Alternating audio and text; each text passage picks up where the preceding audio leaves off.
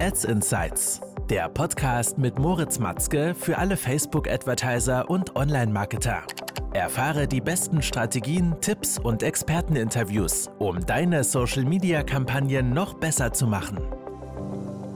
Willkommen zu einer neuen Folge. Mein Name ist Moritz und heute geht es darum, weshalb du deine Creative recyceln musst. Creatives gelten ja als der Hebel für deine Paid Social Kampagnen. Und genau aus dem Grund ist es natürlich wichtig, dass du immer genug neuen Content, genug neue Creatives auch vorhanden hast, um diese zu testen.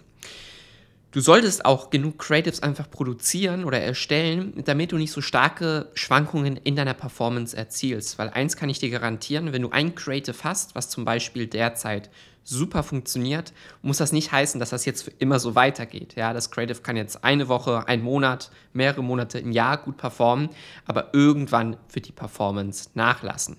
Und genau aus dem Grund um diesen Performance-Schwankungen auszugleichen, solltest du proaktiv immer wieder neue Creatives testen, um dadurch einfach ein breiteres Spektrum an gleichzeitig laufenden Kampagnen zu haben, die dir gute Ergebnisse bringen.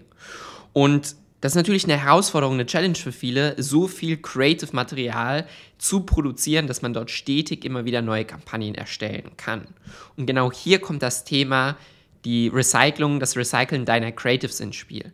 Denn du musst dir vorstellen, sagen wir, du hast jetzt verschiedene Aufnahmen gemacht und hast daraus ein Creative geschnitten. Jetzt hast du ja nicht nur ein Video, sondern du kannst dieses Video in den unterschiedlichsten Varianten erstellen. Was ich dir dort entgehend empfehle, ist, dass du einfach die verschiedenen Szenen zum Beispiel mal austauschst. Ja, also anstatt das erste Bild am Anfang zu verwenden, verwendest du nun das zweite Bild am Anfang, tauschst sie aus und hast dadurch automatisch schon wiederum ein etwas anderes Creative. Das kannst du dann in verschiedenen Variationen machen und kannst dadurch erheblich die Lebensdauer von deinem Material verlängern, weil du einfach damit verschiedene Varianten erstellst.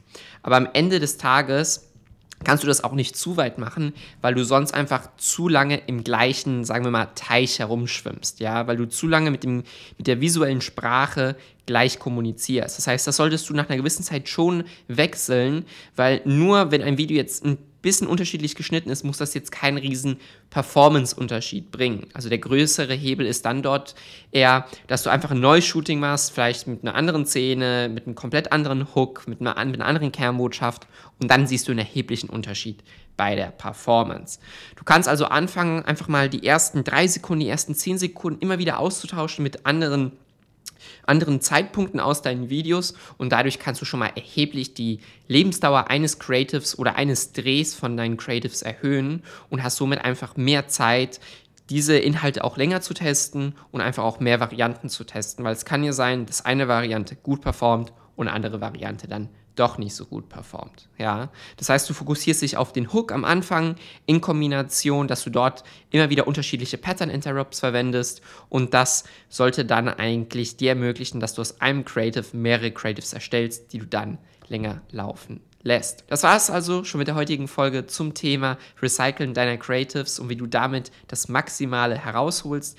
Wenn dir die Folge gefallen hat, dann lass auf jeden Fall ein Like da oder abonniere den Podcast oder den YouTube-Kanal. Und wenn du zum Facebook- und Instagram-Ads-Experten werden möchtest, dann bewirb dich jetzt für ein kostenfreies Beratungsgespräch. Also, wir sehen uns im nächsten Video und bis dahin. Ciao, ciao.